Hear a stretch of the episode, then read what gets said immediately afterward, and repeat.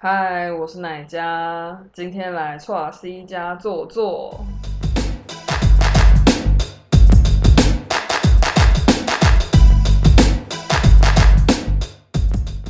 嗨，大家好，很开心呢，这次可以约奶家来我家坐坐。然后奶家有没有先自我介绍一下？好，大家好。为什么要笑？我们聊天的时候刚刚也没有这么低呀。我觉得我的声音有点慵懒，所以对，但本人其实没有那么慵懒。嗯，然后 我跟 t r C 是一七一七年吧，一七一七还一八一八一八，反正就是在英国的时候认识的。对对，然后呃，我现在就是在一个做同志权益的团体，叫做彩虹平权大平台。然后我的工作是研究员，我主要的做的事情就是政策的研究，然后还有我们有做蛮多国际的工作，就是跟其他国家的同志运动者，还有其他国家的或是国际的同志团体会交流，所以我之前很常出差，但今年因为疫情的关系，跟我一样被锁在这，对，没有差可以出，嗯。很钝的，哎，然后因为你做这个工作大概做了一年半嘛，对。对，然后其实因为我们刚刚其实有聊到蛮多，我觉得对我觉得对我来讲，呃，同志的权利其实就是人权，嗯，就过来讲，也就跟女权其实是很重要的一件事情，嗯，就是人权越有人权的国家，我觉得才是越进步。嗯，越实力坚强的国家。嗯，那你觉得在台湾，你目前在做这件事情，其实你可以就是分享一下，比如说你你们这个 NGO 团体跟政府之间，你们是怎么样运作跟合作的？好，嗯，其实大家现在想到同志的权益，比较立刻会想到，可能就是同婚去年通过了嘛。那其实，在去年通过之前，呃，其实。就是不只是我们这个团体，就是民间很多的力量，其实大家努力了很久很久很久，这个不是一瞬间才会，呃，不是一瞬间可以发生的改变，它前面累积了很多社会的沟通，然后。大家有印象，可能就是你看啊，那个公投投成那样嘛，然后那时候大哭。对，然后就是这个反对的势力从来都没有消失，而且其实他们到现在都还没有消失，所以我现在也还没有失业。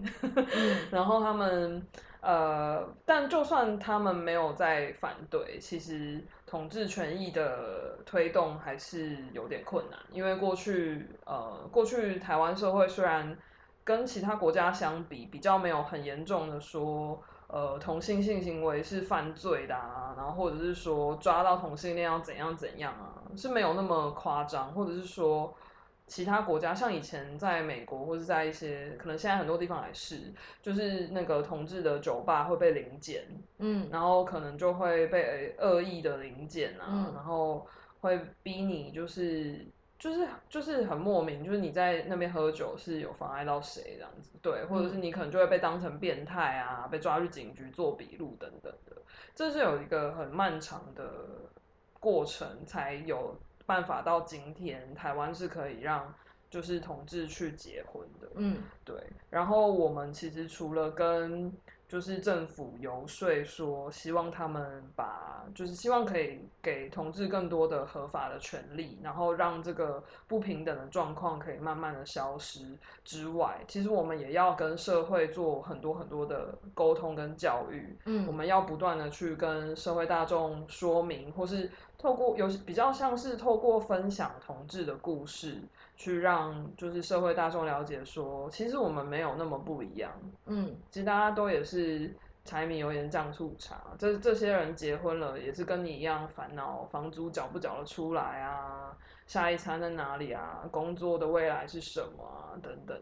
对，嗯嗯。那你觉得台湾就像刚刚讲，其实我觉得台湾已经算是走很快，嗯，因为毕竟我们建国也才一百出头年而已，嗯，所以我觉得我们在人权成长算是。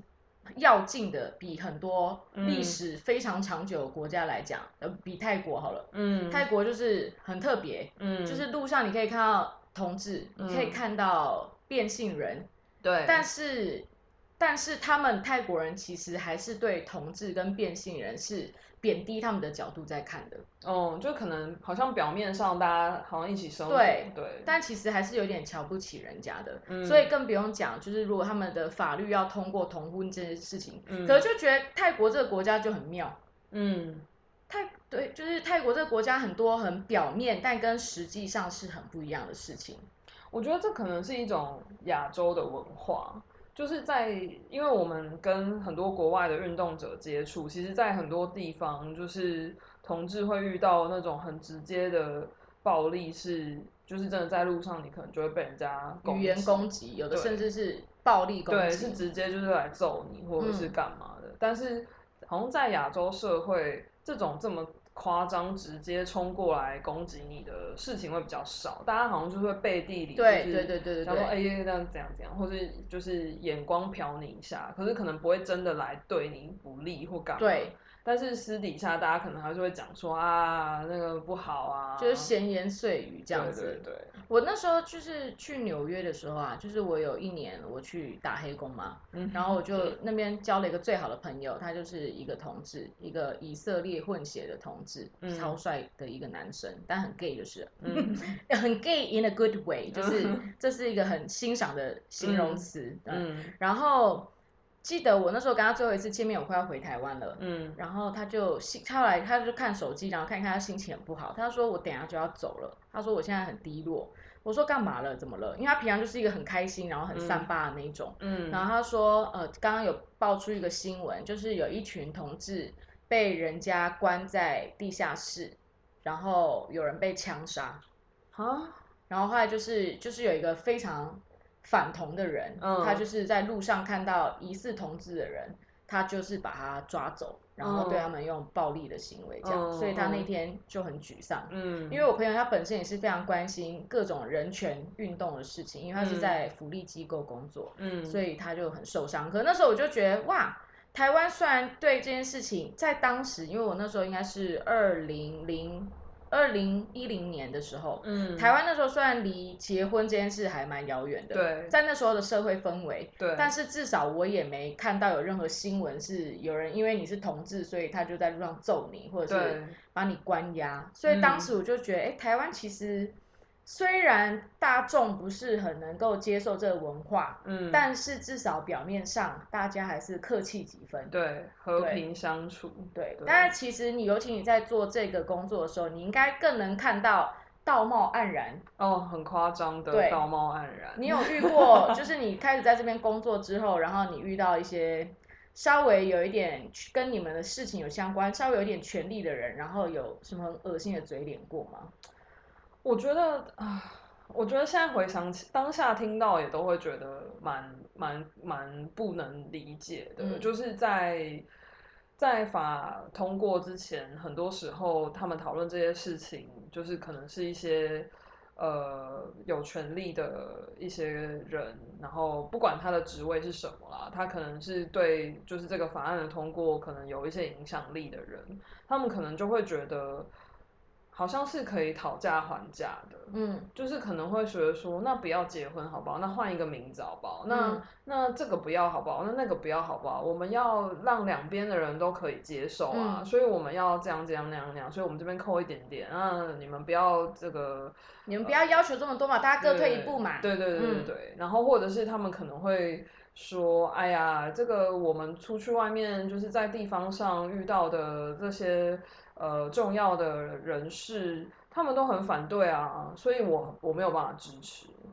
然后我们就会觉得，就是有的时候会觉得有点无奈吧。就是就是呃，在一六一七年，就是我们做了这么多场大型的集会，其实你知道，就是呃，就是同婚的一次集有一次的集会，其实是破了三一八运动以来就是最多人上凯道的一次。嗯，那一次的人数真的是多到一个，我记得是二十五万人。嗯，然后我们我们就会觉得说，哇，所以这些人的声音是不是声音吗？就是你你去那些选举场合的地方的庄脚才是声音，然后我们的声音不是声音吗？有的时候会觉得有点沮丧，然后有的时候他们呃。我们会太习惯，就是这个法跟我们的生活太密切相关，跟每一个人的权益太密切相关了。所以，当你想象他们就是觉得说啊，这里可以扣一点，那怎样怎样，这边好像是一个交易嘛，或者是说他们在最后修正一些文字的时候，你也会觉得这个是可以讨价还价的哦。就是常被人家吃豆腐，有的时候会，然后有的时候又会觉得。最重要的可能有的时候也会觉得好了，先求有再求好。嗯，现在不够好的地方，我们就继续努力。嗯，但是如果我们现在就是呃连这样都不能接受，我们可能就要再等下一个五年、十年，什么时候还会有这个机会，我们可以再来修这个法。嗯，所以就是就是有蛮多时候也会觉得啊，这真的是一条慢慢的的道路，真的不是一瞬间就可以。达成对，不是一瞬间可以达成的。然后另外一种道貌岸然，就是有很多其实就是就是反对的人，他们就会说啊，我也有很多同志朋友啊，真的是他们惯用用语。这一个开场白，嗯，我也很尊重同志啊，但是然后就会开始怎么样怎么样怎么样，对，嗯，这个很多哎，这好很常看到，有一些艺人不就很爱讲。哎哎，那我们这就不去说谁，但我想心里都有冒出哪几个人，这样大家大家都有印象的。那就是这个同婚合法之后，也是刚刚在聊天我才知道，嗯，就是原来因为如果是同婚合法，是两个台湾人都可以在台湾直接这样结婚，嗯，但是原来跨国的同志是无不一定可以的，对不对？对。其实就是那时候在修法的时候留下了三大算是没有完成的事情，其中一个就是跨国的同婚。那什么样的情况不能结婚呢？就是如果你的另一半他的母国是，就他来自的国家是同婚没有通过的国家，你们就没有办法在台湾结婚。就算你们两个人都一直在台湾生活，就也不行。对，然后原因其实是因为台湾的法律的整个架构其实是要求双方的国家这个行为都合法，它才合法。所以就就比如说，如果你的伴侣是日本人，那真的很抱歉，因为现在日本同婚还没有通过，就算你们就是。就是再怎么相爱，然后要买房子要干嘛？就是在台湾你们就是不能去结婚，嗯，然后这件事情其实是有点不合理的啦。就是，但是目前的法律的这个制度就是卡在这里。然后呃，就是如果你去呃游说啊，或者是你去。我们去询问就是行政部门的时候，其实他们常会说啊，这个没办法，就像有一些伊斯兰国家就是可以呃一夫四妻，那在台湾我们当然不能就是接受这样的情况，这不符合我们的国情，所以这个这种婚姻就是不合法的。所以是要用同样的依据来做来反推回去给你这样子。对，但其实就是有点麻烦，然后很多同同婚没有通过的国家，其实是因为他们。对于同志的压迫还很多，嗯，那他们好不容易盼到台湾通过同婚，想说，哎，有一个机会可以在一个自由的国度好好的生活，对，然后相爱相守，结果还是没办法，一场空，完全没办法。对，就台湾其实还是有很多部分还是蛮保守的，可是相我们来讲啊，因为其实就是在我们的心里一直觉得像日本、呃韩国，嗯，这两个国家是。走比我们台湾很前面，尤其日本啦，对，或者是对，尤其是什么科技啊，对啊，还有对种种种，但是其实会发现，在男女平权这件事情上，这两个国家走超后面的。对对对，所以我一直觉得很特别，就是我真的是这一两年就真的觉得，因为以前就会觉得哇，日本好进步，然后韩国的次文化很厉害，嗯，然后大家看起来都生活的很好，这样。可是真的这一两年之后，就是看多了，会发现哇，其实身为台湾人。当然，就是每个国家都有一些问题，但我觉得我身为一个女性，嗯，我觉得我是在台湾出生的这件事，我觉得很幸福。真的，对对，每每个社会有自己不一样的问题了。像我们之前，我们那时候去，因为我我的工作有一部分是国际的交流，所以我们去年有去韩国参加一个国际会议，然后我们也有跟韩国当地的就是同志团体交流，然后其实真的是蛮。就是他们对于不止，就是对同志就不要说了，他们对女性的规范都还是很很坚固的，就是女生就一定要怎样怎样。其实前阵子才有一个新闻，就是就是韩国的一个国会议员，他就是穿了一件，啊，我有看到，对，比较流行的洋装去上班，然后就被攻击说他很随便这样子，然后。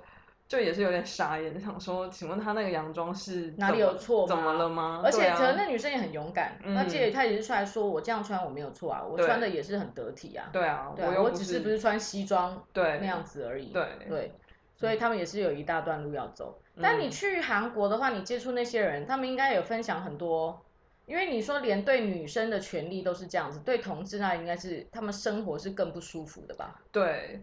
我不确定大家记不记得，就是那个韩国的一个很明显的例子，他们对同志很不友善的一个很明显的例子，就是那个疫情前阵子就是在首尔爆发，现在还是没有很完全，没有像台湾这么平静啦。但是有一阵子就是有发生一个梨泰院的事件，就是有一个呃韩国的确诊的案例，一个年轻的男生。他去过梨泰院一带，然后前阵子很红的那个剧，就是也叫梨泰院。对，然后梨泰院那边就是首尔的夜店区，很像之前的东区，就是那边一整个山坡上就是一大堆夜店，各种不同的夜店。然后其中有一条街，就是那边就是有连续几家是 gay 的，就是 gay bar，然后会有会有变装皇后啊，会有不同的 party，然后但主主要都是男同志的夜店，就是在某一条街上。但是梨泰院那边是整区都是。夜店，然后刚好那一条街就是都是 gay 的夜店，然后反正那个确诊的人去过那个其中一家就是 gay 的夜店，然后就被就被韩国的网友们觉得 gay 都有病，就是嗯。对，然后大家就开始猎杀就是男同志，然后很可怕，就是我们我们那时候就很担心，想说天哪，也太惨了吧，就是。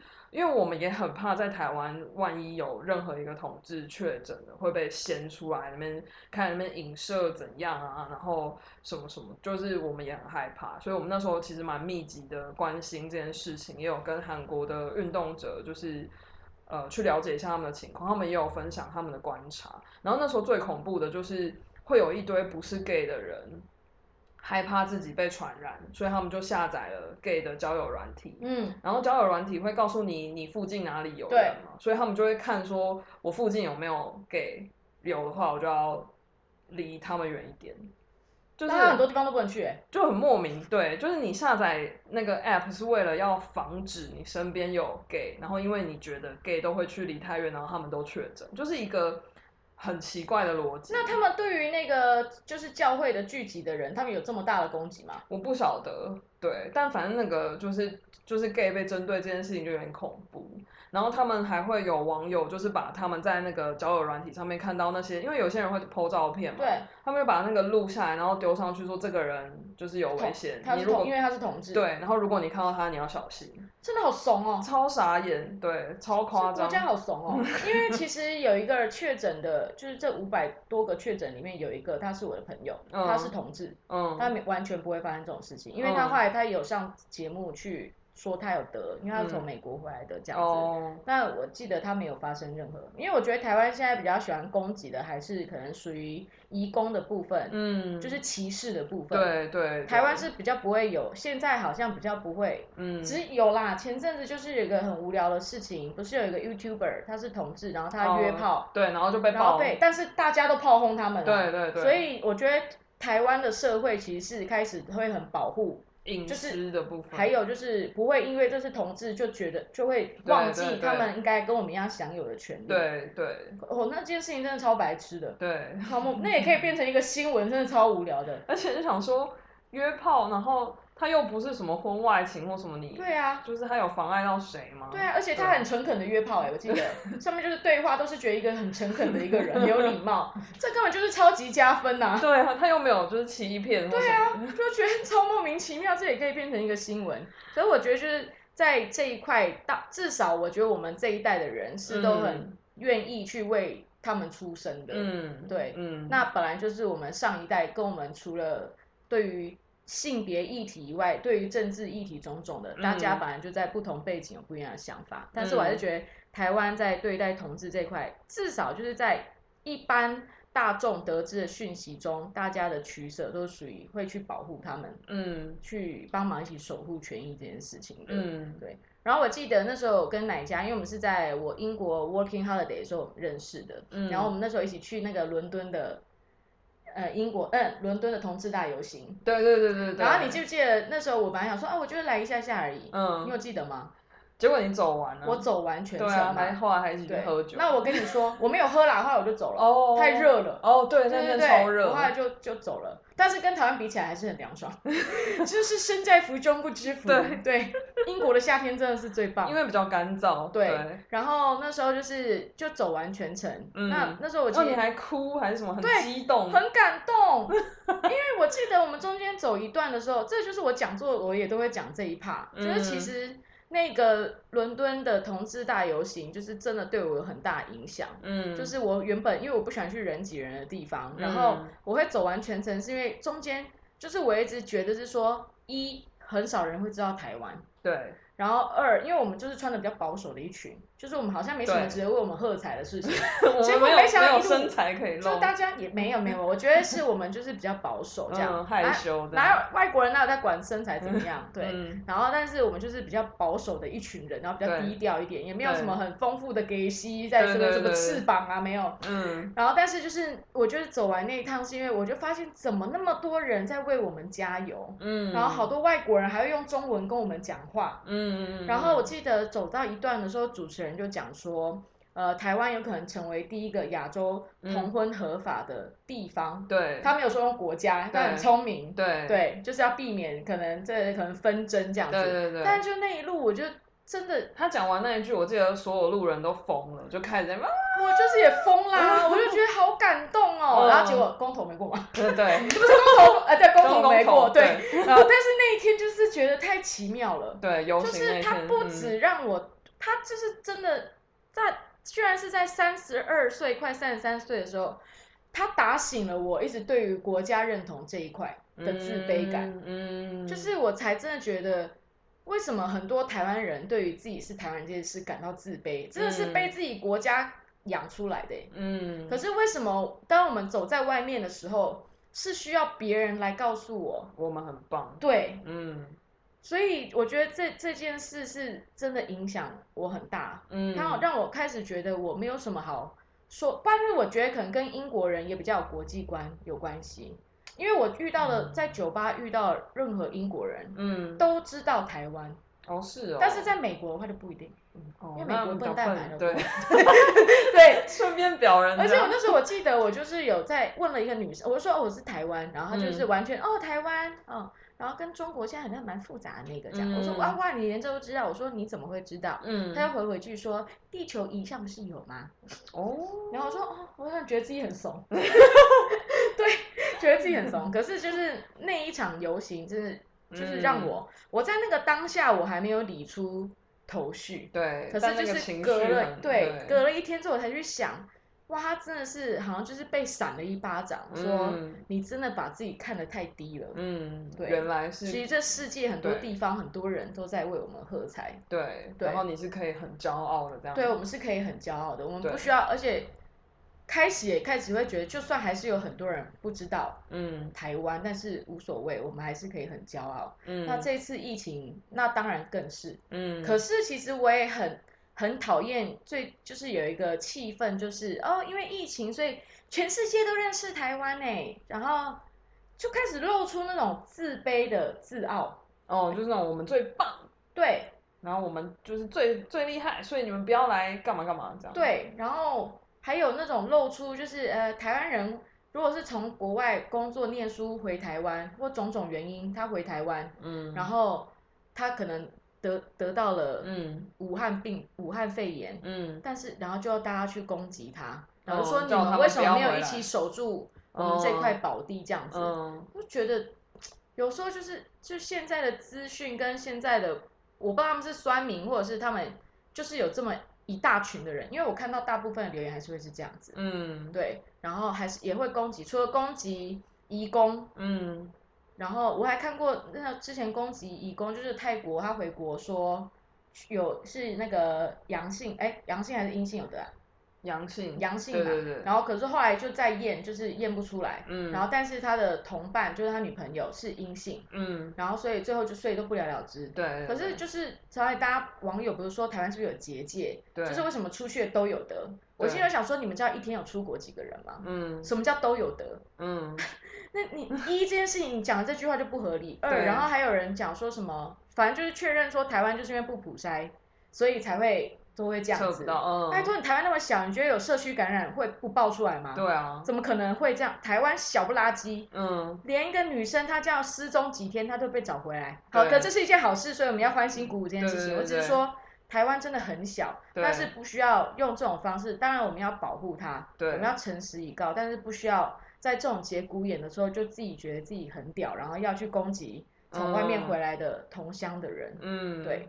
然后还有像是之前也是因为那个医疗，然后以及现在很多人在提倡的同志，哎不是同志，就是那个情侣签，嗯嗯，就是我们刚刚有讨论到的，就是情侣签，就是因为疫情的关系，所以有非常多的情侣分隔两地。对。但是因为台湾认定一对正常的情侣就是要结婚，嗯，当然其实对于国外的文化是。这个也可以叫伴侣签，对，就不一定要结婚。对，然后所以其实现在欧洲大部分国家都有开放，所以我就是也可以十二月的时候去欧洲找我的男朋友。那台湾现在其实就像你有讲到，就是其实有很多已经是在国家有结婚，对，但不一定是在台湾有结婚，是一定只能在台湾有结婚，他才可以进来台湾，就才比较有可能顺利的拿到一星的签证。嗯，但就算他们有小孩，对不对？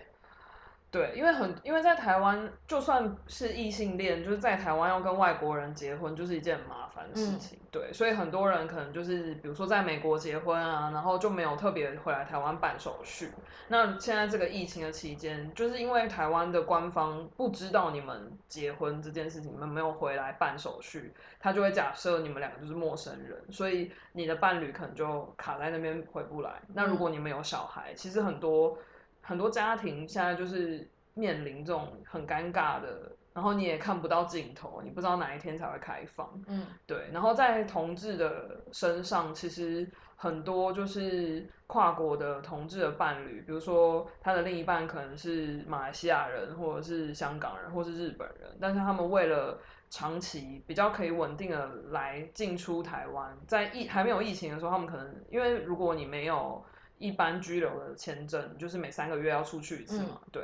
那如果想要就是可以比较稳定，然后比较长期的待在台湾，很多人就算已经三四十岁了，他们就还是会跑去弄一个，就是去念一个书，去念一个什么在职专班，或是什么念一个语言学校，或是什么可以让你拿到学生签证的这个方式。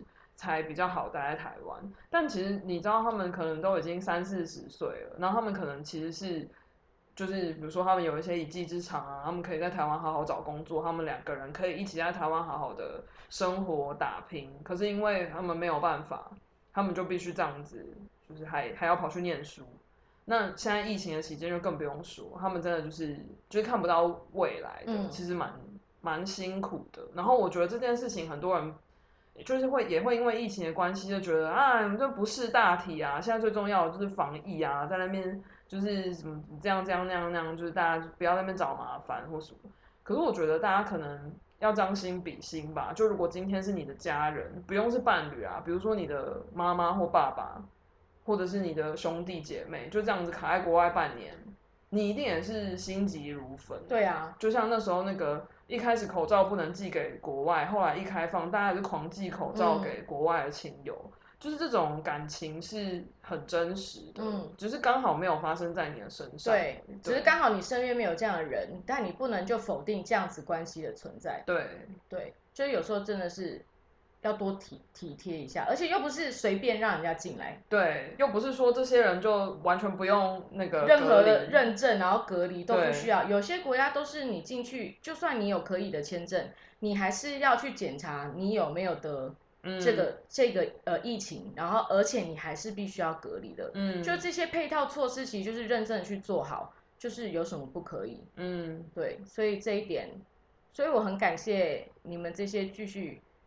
在做这些事情的人，尤其是在疫情，大家一面倒，好像都觉得连时钟都可以被骂成这样子，这个都没有下班时间的人，他都可以被这样骂了。嗯，就是你们这些每天都可以自由出去生活、工作、走在路上不用戴口罩的人，真的是应该要多，就是要多怎么讲，支持别人，支持。对对，我觉得我觉得一个很大的感触应该是，比起在网络上面发表你个人的高见，要不要花更多时间去了解那个问题的现实是什么，处境是什么？就不要看到两句就在那边嗨，那边高潮，或者是其实就有点像新闻的标题会下的特别耸动，然后你也就跟着这些新闻的标题，就是在那边。生气或者什么，其实很没必要。而且很多人就是只看那个新闻的标题，或是一开始的报道，但并不会去追踪那件事情最后到底是什么样的结果。对，所以还是有很多人觉得那些之前被验出来是。呃，疑似有得的人，他们就是有得，但殊不知现在发现那些人都没有得。嗯，所以可是很多人不愿意做这部分的查证，嗯，所以这一点就是非常糟糕。嗯，那你说你常常出差，你出差的话都是去哪一些地方？去年去了美国，然后去了韩国，然后今年二零二零年三月本来又要再去一次美国。就是要去一个联合国的活动，对，然后本来满心的期待，想说哇可以去联合国哎，怎样怎样那样那样，很兴奋的准备。然后那个活动本来是三月，然后那时候大家就在那边想说到底能不能去，然后美国那边还说啊台湾的疫情比较严重哦，你们要来吗？我好像不应该让你们来。结果后来就是纽约自己大爆发，就真的还好我们没有搭上飞机，不然可能真的是回不来。反正就是对啊，本来要去美国，然后本来我们本来其实今年想要跟更多的亚洲国家交流，我们通过同婚的经验，对，因为其实也有一些网络上的就是留言会说，为什么台湾一定要让你们跟外国人结婚？那些国家应该要自己去通过同婚啊？为什么一定要台湾修法律让让台湾人可以跟外国人结婚？虽然这个说法不是很合理，但确实我们也。会期待有更多的亚洲国家，就是可以在就是通过同婚的这个道路上有更多的进步。虽然它不是一瞬间可以达成，但是一定是要慢慢努力的做。然后我们就是台湾的通过，其实对很多其他国家运动者来说是看到一个很大的希望。因为以前他们就会觉得啊，这个同性恋可以结婚就是西方国家的事，在在亚洲应该是不可能发生。对，但因为我们做到了，而且我们。这个过程虽然很紧张，可是蛮和平的。老实说，就是它并没有引起太呃恐怖的动乱，或者是有一些太大的暴力或是流血的冲突是没有的，算是蛮和平的过程。所以给很多国家的运动者蛮多的希望。所以像。我们其实跟日本啊、香港啊、越南、泰国、柬埔寨，其实很多国家的运动者是很想要来台湾取经，知道我们怎么做到的。因为比起比如说美国或者是荷兰的例子，他们更会觉得台湾的例子对他们来说更有参考的价值，因为文化比较相近。对，然后那个历史的进程可能也比较相近。对。但就是因为疫情的关系，有点可惜。其实很多的交流没有办法，就是如我们预期的。在这一两年，对，而且其实，在很多国家，就是同志议题还是很禁忌的议题，所以这些运动者就是很容易，呃，被盯上，就是他们可能不方便跟我们，就是太太明显的以个人的身份来参加。对，或者是说，比如说，呃。对一些国家的运动者来说，我们我们我们可能就会觉得，哦，那实体不能见面，你们就那个线上开会就好了。可是其实，在一些地方，这些运动者是有点不方便，嗯，就是用这些会留下网络记录，很容易被找到的。因为在有些国家，就是跟外国的，就他们就会被说是跟外国势力勾结啊，对。然后我们当然也不能就是做太多会害到人家的事情，对。但是我们还是很期待，就是这样的国家是像哪些国家？很多哎。对，然后最明显的是中国，嗯对，哦，前阵子那个上海的本来有一个上海骄傲节，就是他们自己的很像同志游行的一个活动，这么隐晦，嗯，就被就是就他们有一天就突然发了一个说，他们今年所有的活动都不会办了，然后以后所有的计划也全部取消，然后那时候就有很多新闻就有在报说，是不是他们被政府盯上了？对，然后那时候其实我们。参与的一些就是国际的这种交流的场合，就是有一些其他国家运动者也说：“天哪，我们是不是应该站出来，就是声援上海骄傲节？就是太惨了，什么什么，我们要表达就是就是都是同志，各国同志就是支持上海骄傲节这样。”然后后来这个就有打住，因为我们也怕把事情弄得太复杂，卖个球嗨这样。我们后来就是有。私下可能就会跟他们说：“好，加油！就是如果有任何可以大家帮忙的事情，就是请请记得让国际社会知道。但对，就是就是我们真的很难去想象他们的处境是什么。那这样听起来，你们这个团体很团结。我说跟国外的也很团结。我觉得同志团体是蛮可以互相理解的。嗯，对，因为大家都知道这是一个少数中的少数。嗯。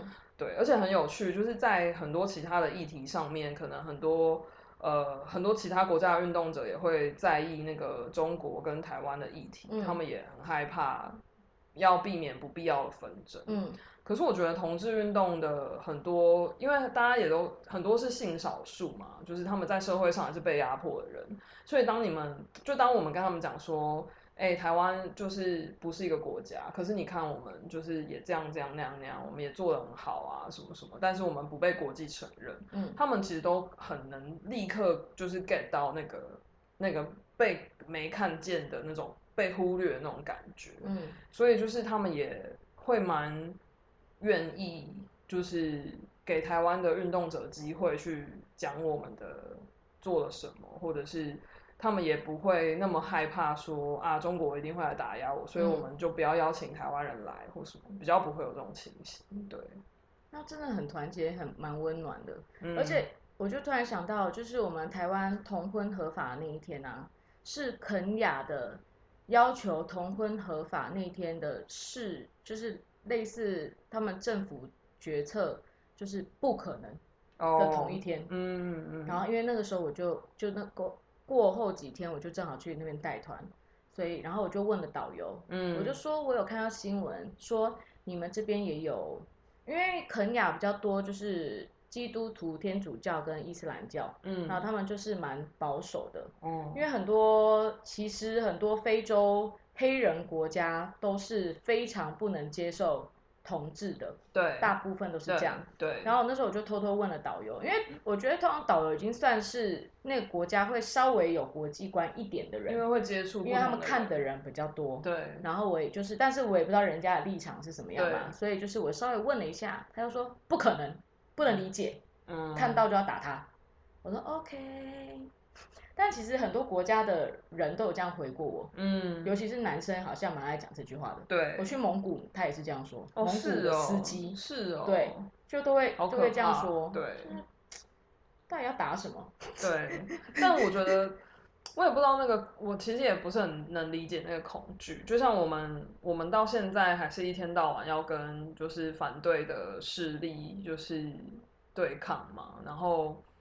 我我常常我记得前阵子有一天，就是我跟我女朋友去去吃饭，然后我们就在那个餐厅遇到了一个很知名的，就是反同的人士，他一家人。嗯，然后呢，他们就坐在我们背后那一桌，嗯，然后我我就背对他们，然后就是我女朋友就是面对，就是有看到他们这样，然后我女朋友就是吃饭吃一吃，她都说她太太就是用一种很不友善的眼光看我，然后我就觉得傻爆眼，然后我就。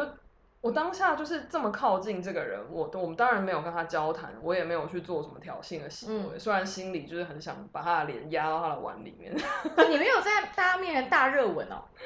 没有哎，当下没有，会是这样摸摸小手啊？就有牵手哦，但是不会这么硬要那边拉鸡或什么，也是没有这么激烈这样对。但反正我就是从他背后走过去的时候，我内心真的也会想说，为什么你要这么恨我啊？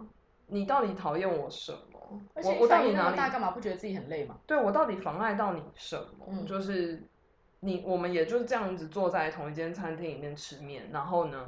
那他们那他知道你是谁吗？他不知道我是谁，因为我比较不是会出来跟他们对话的那种。对对对，但是他是就是每次开记者会，他都是拿他们的麦克风啊，干嘛干嘛那种。然后我就对我就是走过他背后的时候，我就一有一股就是你到底恨我什么啊的这种很巨大的疑问。我觉得我到现在都还没有想透，就是但我可能如果如果想透了，我可能也不会 做这个工作。我也不知道，我还没有超脱那个。但我就还是常常会想说，好神秘哦，就是你到底恨我什么？我觉得可能很多。可能很多女生也会吧，就是遇到一些很很烂的渣男，你也会想说，你到底为什么要这样对我啊？我到底哪里就是妨碍到你或什么之类的？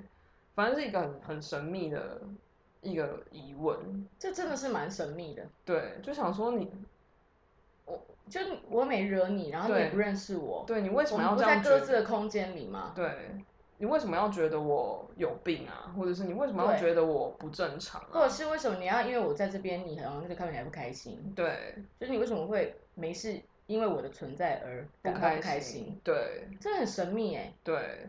我觉得，我觉得哦，我们我跟我的同事们也常常会去聊到，就是比如说歧视啊或偏见这件事情，然后比如说像你刚刚讲的移工的事情什么的，然后我们我们蛮常会提醒，就是社群的朋友，就是要去想说，你今天就比如说你看到移工坐在北车的那个大厅，然后你就觉得呃好很很不好，然后不应该坐在这里，然后其实。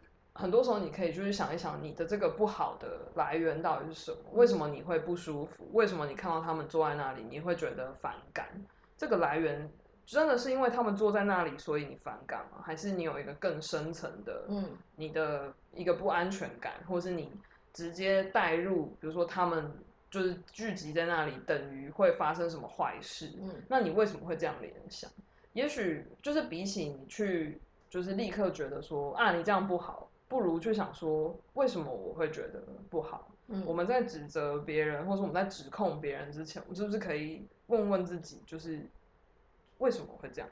因为其实像我看到这些反方的人，我也不会想说，天啊，我好恨他们，我要去把他们，我要去把那个教会炸烂。嗯，我也不会，或者是我我也不会，你也不会看到他就一直想瞪他。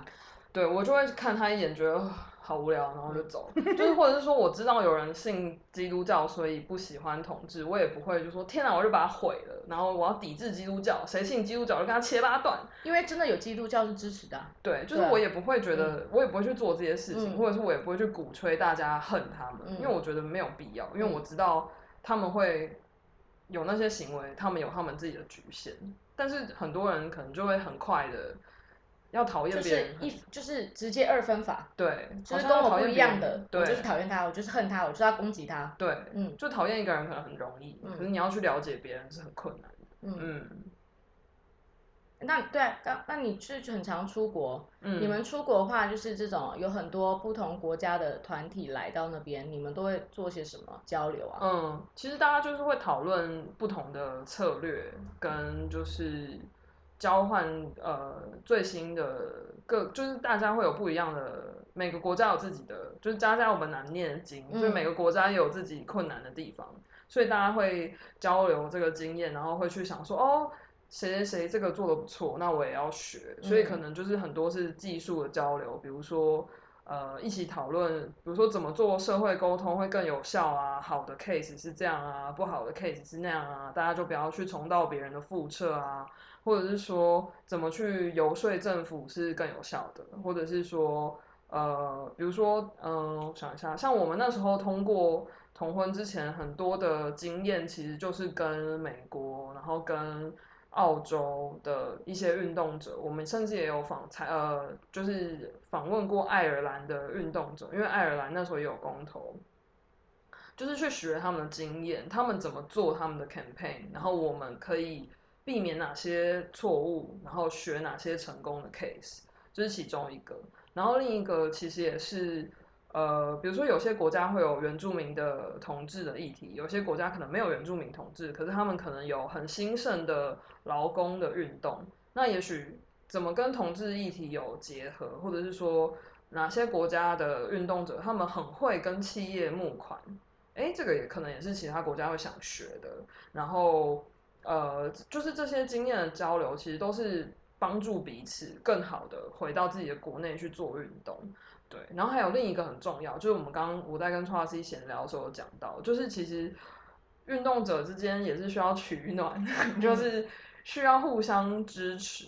然后很多时候做这个做这种人权运动的人，你大部分的时候都是失败的，成功是很少数的，所以你常常要面对失败。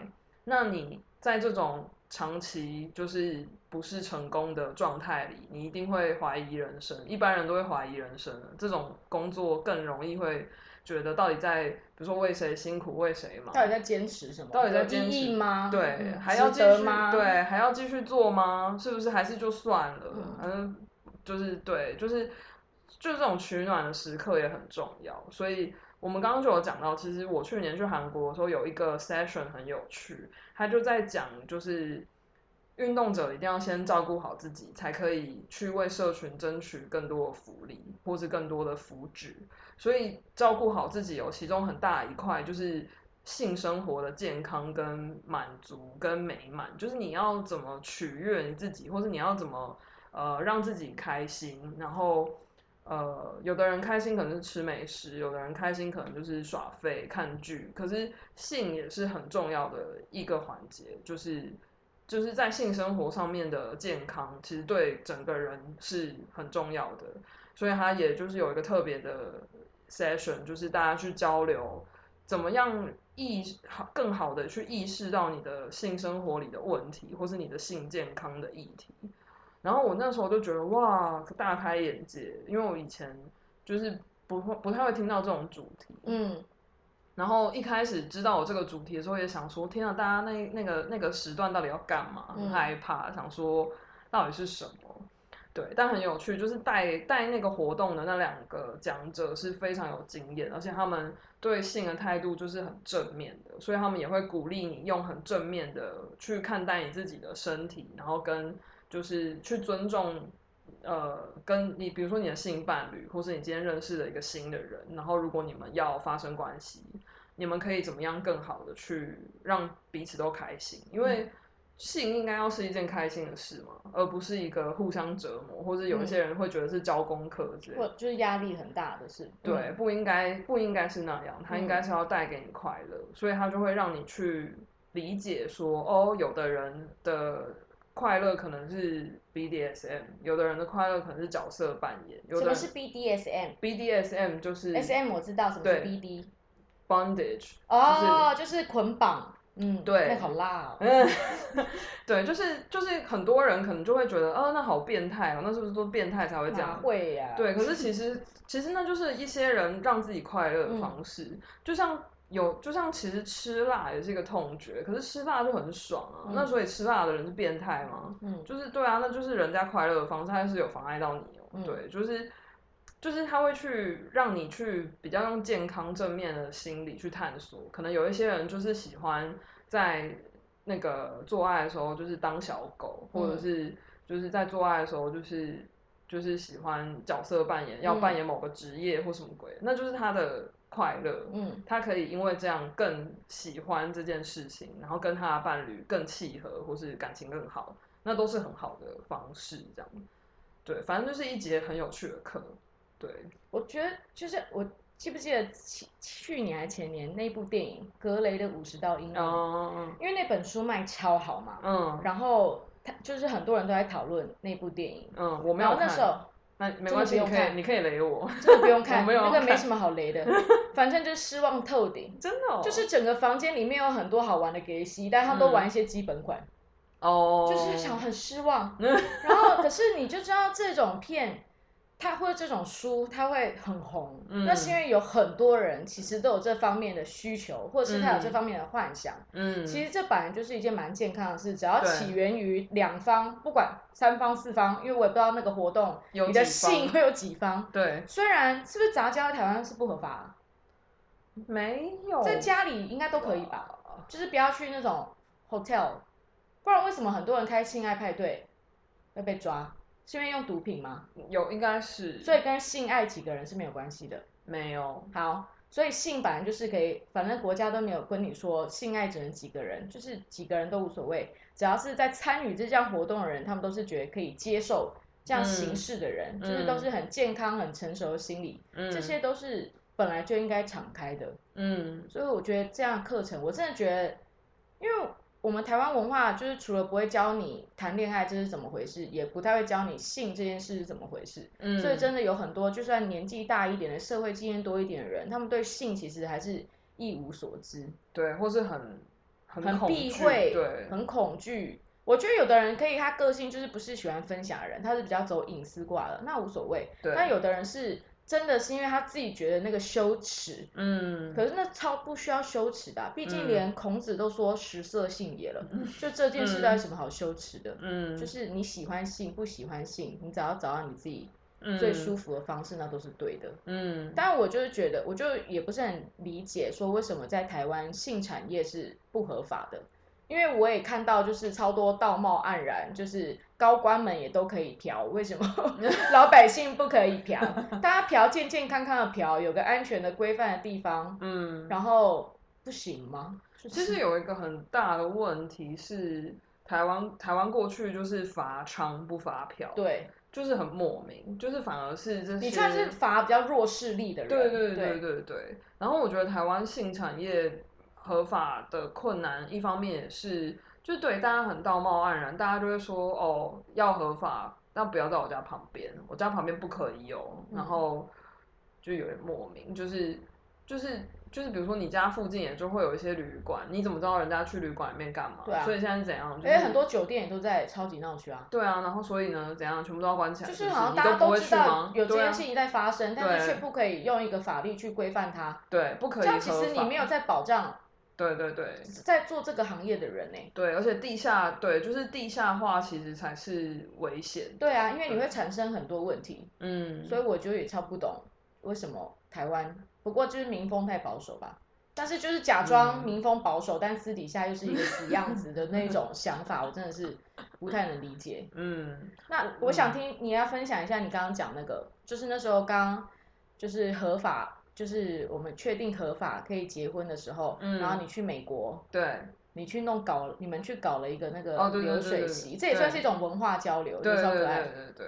我们那时候就是呃，因为是二零一九年的五月通过了同婚，然后六月底我们就去美国出差，然后我们就是很。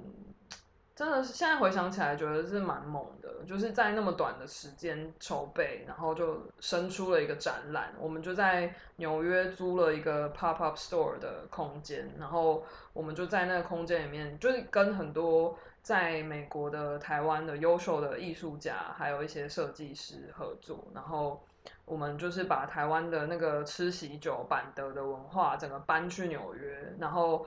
呃，我们就只是整个体验是一整套，就从一开始签到要签在那个鸳鸯的红布上面，然后看那个新人的相本啊，然后就是走去就是看那些展览品，然后最后坐在大圆桌。那你知道那个板凳的那个铁的板凳，我们是一张一张搬去纽约，因为那个买不到。嗯，我们带了十四张。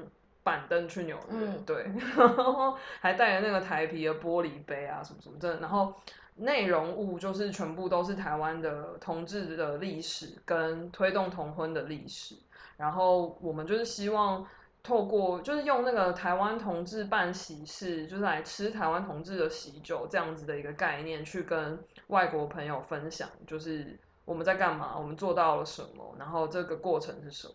对，哎，那那个展区就是会有很多不同国家的吗？是在同一区吗？还是其实你那是独立的？我们就是独立的，但是是离呃同志大游行的活动很近。对，嗯，然后是在一个很热闹，就是在纽约的下城区，就是大家都会经，就是游行人会经过的地方。呃，没有在主要路线上，可是就是呃不远，对，然后。呃，那时候那时候其实是因为呃，当代的同志运动的起源算是在美国纽约的十强事件，就是 Stonewall，然后它是一个同志酒吧，然后这件事它是一个很像同志起义，就是不要再被压迫了，我们要争取自己的权益这样子，然后所以这件事情发生在一九六九年，所以已经五十一年了，对。那去年我们去纽约的时候，就是五十周年的纪念，所以就是纽约的游行就是会超级盛大，它基本上那一整个月全部都是所有跟同志有关的活动都在发生，然后我们就是趁着那个时候去办了那个展览，对，嗯，你讲那个你哦故事哦对好，然后因为呃就是纽约同志大游行的当天，因为我参加过。呃，我参算是参加过纽约的游行，然后刚刚 c y 有讲，我有参加过那个伦敦的游行，然后我想说他们的游行真的很累，就是等很久，走很久，很热，然后我就自愿说好我要顾展，就让同事们去参加游行，我就在顾展，然后我那天就是跟另一个志工一起顾展，然后傍晚的时候就是有一对非常潮，然后穿的很帅的。就是，但是白发苍苍的、很可爱的两个老爷爷就走进来看展，就是那种穿那种花衬衫、吊带裤，然后可爱袜子配皮鞋，就是很可爱，对，很潮很潮的两个老爷爷，然后就走进来，然后说：“哦，你在干嘛？”什么就跟他解释，然后就哦，原来是一个关于台湾的展览，然后他们就开始看，然后就问问题啊，然后就有说：“哦，原来这件事情哦，所以是什么时候发生？哦，所以。”从那时候到现在也才几年，你们就可以通过统合了哦，蛮厉害，蛮厉害。然后他就，然后他们就说，他们就突然转过来看我，他就说，那那个台湾现在可以，就是同志可以结婚了，那你会去结婚吗？然后我就突然有点愣住，就是我就想了一下，然后我就说，嗯，我不知道哎，我就说，因为我从小到大都觉得这是不可能发生的事情，所以我从来都不觉得我会去结婚，因为我就觉得这是一个。我人生不会有的选项，对。然后我就说，但现在通过了，我觉得好像也没有遇到一个我要去结婚的人，对。然后那两个老爷爷就就是蛮认真的，就是跟我说，他们就是荷兰人，他们就从荷兰来纽约玩。然后荷兰是二零零一年就通过，他们是全世界第一个国家。然后他们就说，他们当就是二零零一年一通过，他们就去结婚了。然后他们说，对他们来说。结婚不是不是只是爱情，不是因为我爱你，所以我们去结婚。结婚就是一个要互相照顾的一个这样子的一个，很像一个契约。然后我们就是有这些责任，有这些义务，我们就是要照顾对方，就是一起住。然后呃，因为一起因为结婚了，我们有这个权利可以去享受这些社会福利啊，比如说税的减免啊，租屋的补贴啊。然后他们两个都是老人了，所以就是有很多这方面的福利措施是结婚才可以享有的，对。然后他们就他们就有讲说，对啊，其实我也不不是很在意我们结婚了，但是他也会被新的，他可能也会被新的人吸引，我也可能会去跟别的人约会，我们也会喜欢不一样的人，这都没什么，这跟我们的婚姻就是无关，因为就是婚姻不是只是。爱情而已，他们他是有一个这样子的关系这样，然后我听完就觉得哇，大开眼界，因为我从来没有想过，然后也没有遇过活生生的，就是结婚快二十年的同志跟你讲说结婚这件事，他们走过了这么多年，然后他们的想法是什么？当下就觉得哇，因为我们的教育一直让我们觉得，有有，我觉得也有可能是我们这一代，嗯，我们都会觉得结婚是被塞爱这件事情，对，就是那个爱可能是热爱情的爱，嗯嗯嗯，但是其实真的结婚之后，我觉得看爸爸妈妈就知道了吧，其实结婚到最后就是亲情，对，比较多，然后可能更多的是责任啊，对，然后对，那就是我觉得他们两个很有智慧，应该是他们很早就认清说。我们这段关系里面，爱情可能会消逝，但是我们当我们可以好好的享受我们的友情跟亲情这块，在看待我们的婚姻的时候，嗯，当发生的那些疑似一般人认同的外遇，或者是一些什么事情上的不适应，你都会看得更淡，嗯，你就不会这么纠结于为什么我们之间不是那种爱的纯粹，对，不是不是爱情的那种感觉了，对，然后不是只有就是你。就是呃，他们可能很坦然的去接受说，你可能也会对被别人所吸引，然后你们的这个关系不是什么一对，就是那种什么一生一忠贞啊，对什么的真爱啊，忠贞啊。哎，你相信有真爱吗？我不知道，我好讨厌这两个字，我讨厌好多字。哎，你有什么讨厌的词？我我要先讲一个真爱。我之前就是有一个朋友就跟我讲说，就是。因为她是一个艺女，对，她就说 There is no Mr. Right，嗯，There is only Mr. Right time，嗯，就是你没有，嗯，Mr. Right，我也是这样想的，嗯对，嗯，我也觉得，我觉得就是，就是人生中遇到的所有人，真的就在那个时间对了，可能那个时间对是在于你自己对了。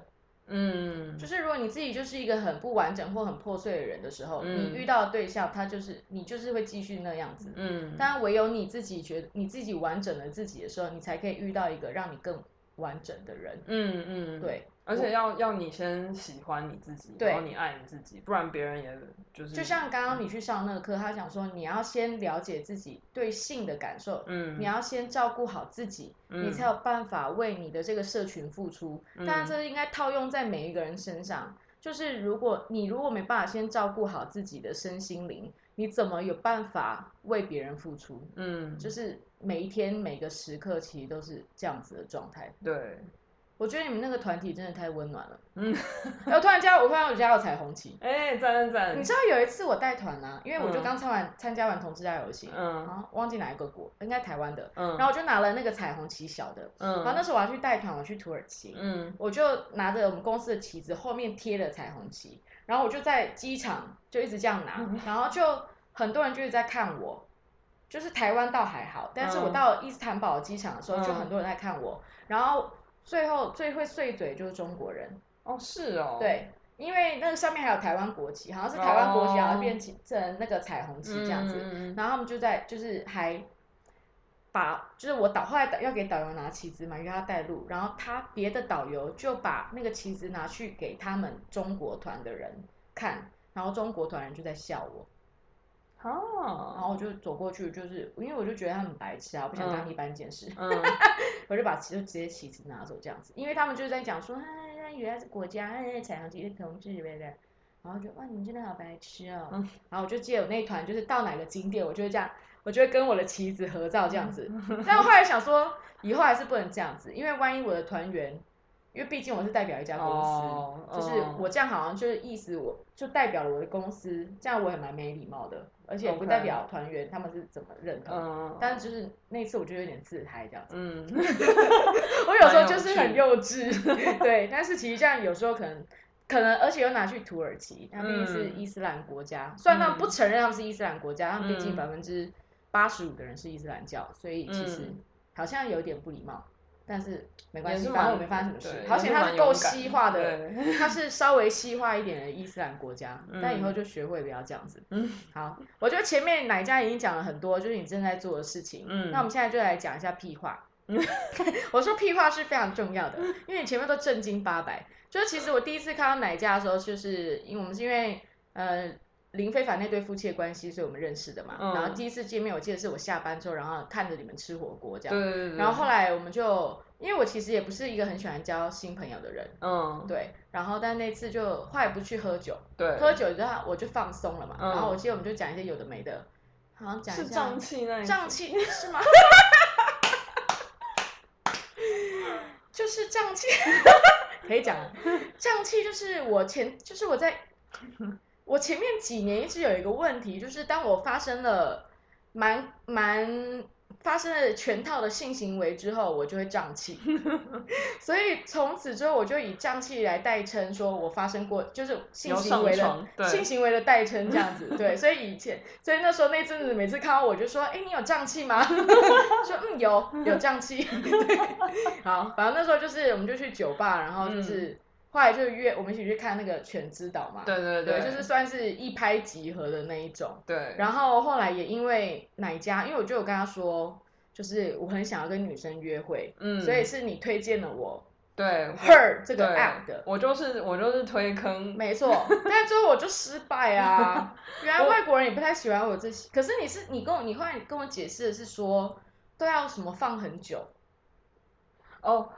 嗯，我觉得这个生就是那个交友的模式不太一样，对，就是女同志不是那么主动积极，嗯，然后我我记得那时候很好笑，我们还在酒吧里面帮你创你的 profile，对，然后要打那个字界啊什么什么的，对，然后我觉得我觉得女同志就是比较害羞嘛，然后就是那个时间会拖比较久。就是要慢慢聊天，然后聊。但是谁要先聊天？不一定哎，就是没有人跟我聊天啊。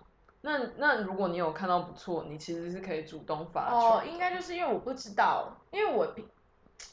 对呀，因为我就是因为因为平常跟我比较陌生，因为平常跟男生就男生会来敲你嘛。对对对对对。可是，在女同志的这个世界里面，就是没有没有人会特别一定是扮演那个主动的角色。所以，如果你觉得这个人不错，你就要自己去敲人家。那就是那个时候我没有想到这件事，我就是可能还是有一种觉得，有人如果这个人真的喜欢他，就会敲我这样子。对，不太一样。应该是我抱着那个心态，但后来也就是好像才下载两个礼拜我就删了，因为你下一次之后就跟我讲，就是这个人。跟我讲说，如果跟女生出去约会的时候，第一次约会就要记得把指甲油卸掉，就是他说的。因为我跟 Amber 那一集我有讲过这件故事，就是哪一家跟我说的，所以我后来就断了我一个跟女生约会这条路，后来就直接对，就只有专攻男生那一方面。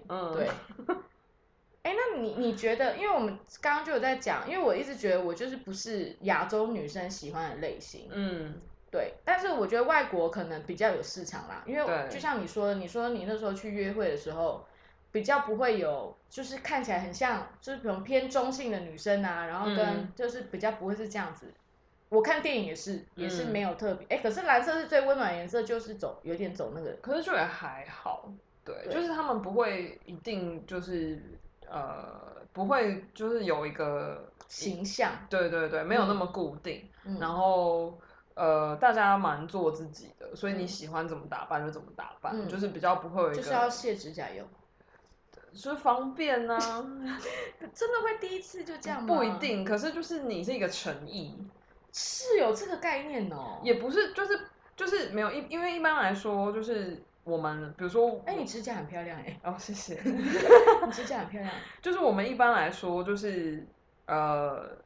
比如说，我们就是可能出去外面吃饭，然后就是，呃，同桌有各种不同的新朋友这样。然后你如果对其中一个人觉得，哎，这个人还不错，那我们要观察他有没有机会，嗯，就是可能会跟女生交往进一步，对，就是会看他的手。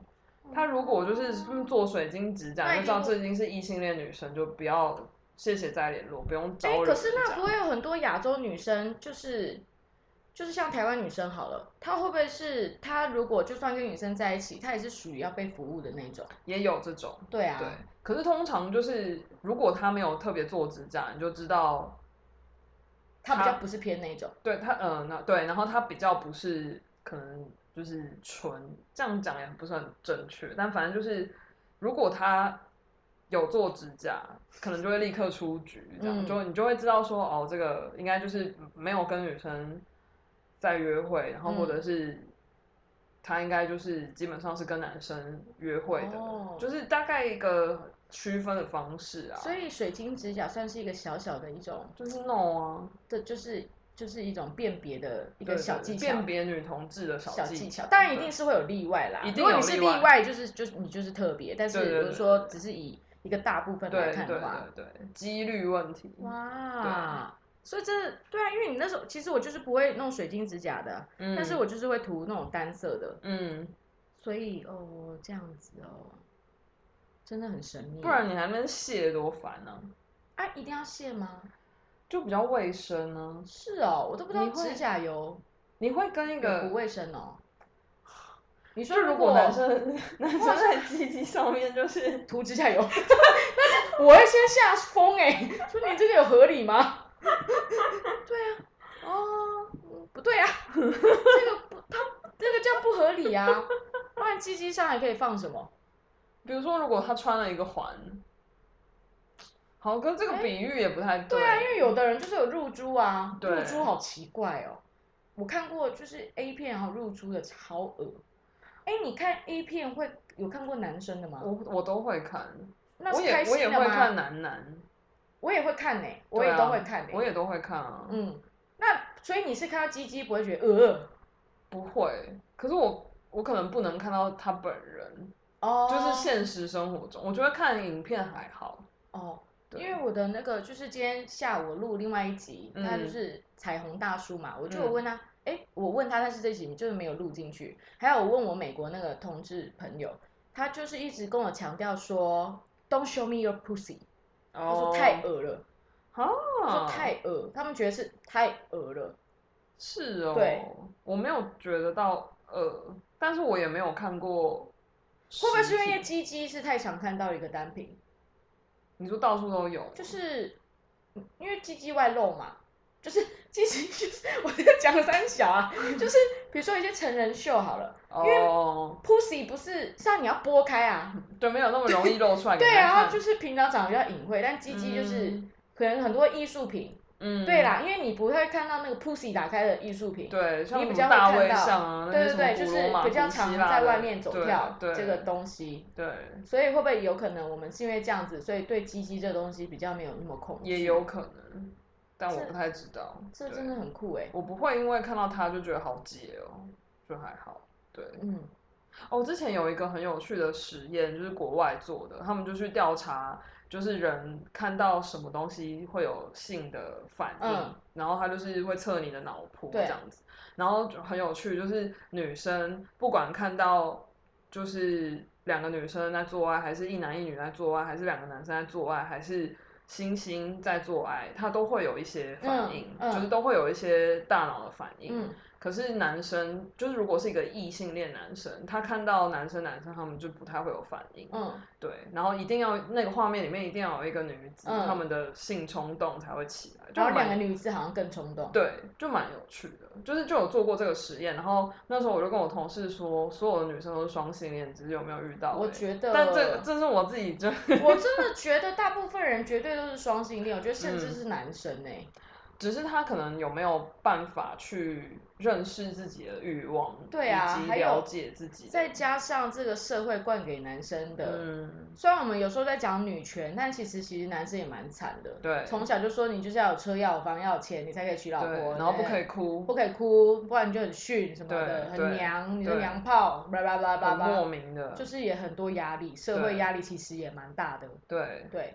这是要再次重申，女权绝对不是只是支持女性，女权只是要说女生跟男生是可以有一样的权利的事情，绝对不是厌恶男性这件事，这是完全天大的误解。对对，而且也是把男性从一些不必要的刚刚讲的这些枷锁中，就是解放出来。就是为什么男生一定是要这样这样这样这样？没有。当然，我们当然是可以承认说，大部分男性平均起来是比女性有力气，嗯，体力比较好。嗯，对，这是天生上真正的差异，但是我们真的是在讲的是，就是比如在社会上的阶级地位等等的，对，嗯嗯，但是也没有觉得男生一定就是负责要做苦差事的那一个，那都有多少女生还不是我领队还不是扛行李扛的，扛到我都妈妈手臂了，对，好，很开心，你有没有什么还想分享的？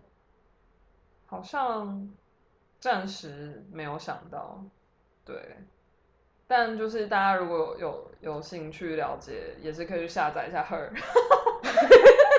对，其实尤其是女生都可以试试看，这真的是我未完成的愿望，真的。但是呃，但我男朋友就说跟女生可以啊，所以，但是我就说那三 P 是不是也可以？他说，他说如果是男生绝对就是另外一个是男的绝对不可以。那我说女的嘞，他说可以考虑一下，但是。